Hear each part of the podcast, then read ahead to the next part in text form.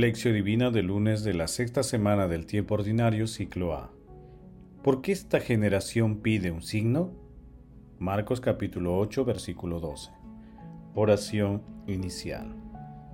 Santo Espíritu de Dios, amor del Padre y del Hijo, ilumínanos con tus dones para que podamos comprender los tesoros de la sabiduría que Jesús nos quiere revelar en este día.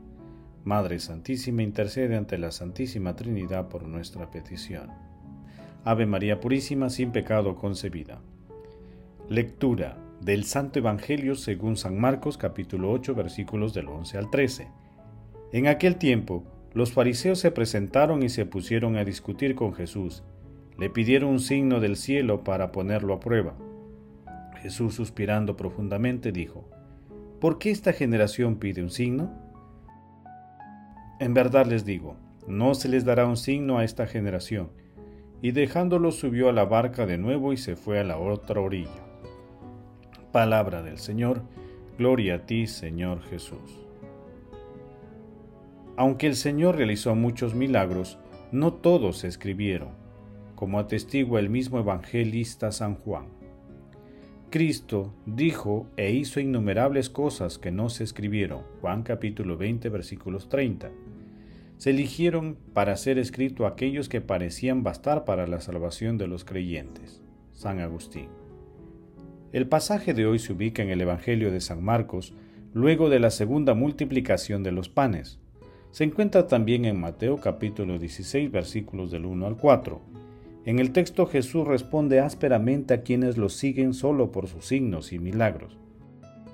A Jesús le gustan más que las personas creyeran en Él por sus enseñanzas que son fuente de vida eterna y de fe para creer en Él como Hijo de Dios y enviado de Dios Padre. En cambio, los fariseos piden una acción portentosa para acreditar ante ellos a Jesús. Jesús aprovecha la ocasión para enseñar que los signos o milagros que realiza son acciones de solidaridad y no espectáculos callejeros, y que los milagros no pretenden comprar la fe de la gente, porque una fe dependiente de los milagros genera creyentes sin compromiso.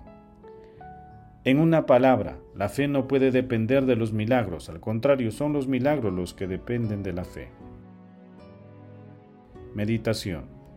Queridos hermanos, ¿cuál es el mensaje que Jesús nos transmite a través de su palabra? Más milagros que signos. Los signos son, en efecto, más comprometedores, requieren la conversión. Se va haciendo cada vez más grande el número de los que persiguen de manera espamódica visiones y mensajes, mientras que los verbos ver y tocar van sustituyendo cada vez más un verbo exento de visiones, el verbo creer. Angelo Casati. Hoy Jesús nos exhorta a buscarlo y a encontrarlo a través de la fe, superando la actitud farisaica de la lectura que adoptamos en algunas ocasiones. Nuestro Señor Jesucristo sabe que siempre estamos en busca de señales a manifestaciones o manifestaciones de su presencia divina y omnipotente. Pero es necesaria la fe para comprender los signos y milagros que Él realiza también en la actualidad, en nuestras vidas y a cada instante. La fe siempre será nuestro fundamento para creer sin ver, para tener la certeza de que no estamos solos, sino que Dios Padre, Dios Hijo y Dios Espíritu Santo nos acompañan siempre, en las alegrías y tribulaciones, y comprender también que las alegrías y el sufrimiento son fuentes de gracia.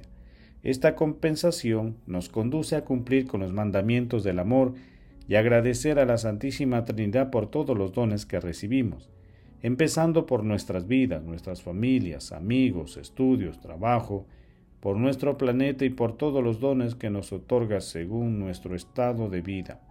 Pidamos al Espíritu Santo, Espíritu Creador y Santificador, la sabiduría que nos hagan creativamente curioso para percibir los signos que el Señor nos distribuye diariamente. Hermanos, meditando el pasaje evangélico de hoy, intentemos responder. ¿Entendemos y comprendemos la acción divina de la Santísima Trinidad en nuestras vidas? Que las respuestas a estas preguntas nos ayuden a comprender los designios de la presencia de la Santísima Trinidad en medio de nosotros. Jesús, María y José nos ama. Oración. Santísima Trinidad, te alabamos y te bendecimos por tanta bondad. Por tu amor y misericordia, otórganos la gracia de la plena conversión y la obediencia y el seguimiento fiel a las enseñanzas de nuestro Señor Jesucristo.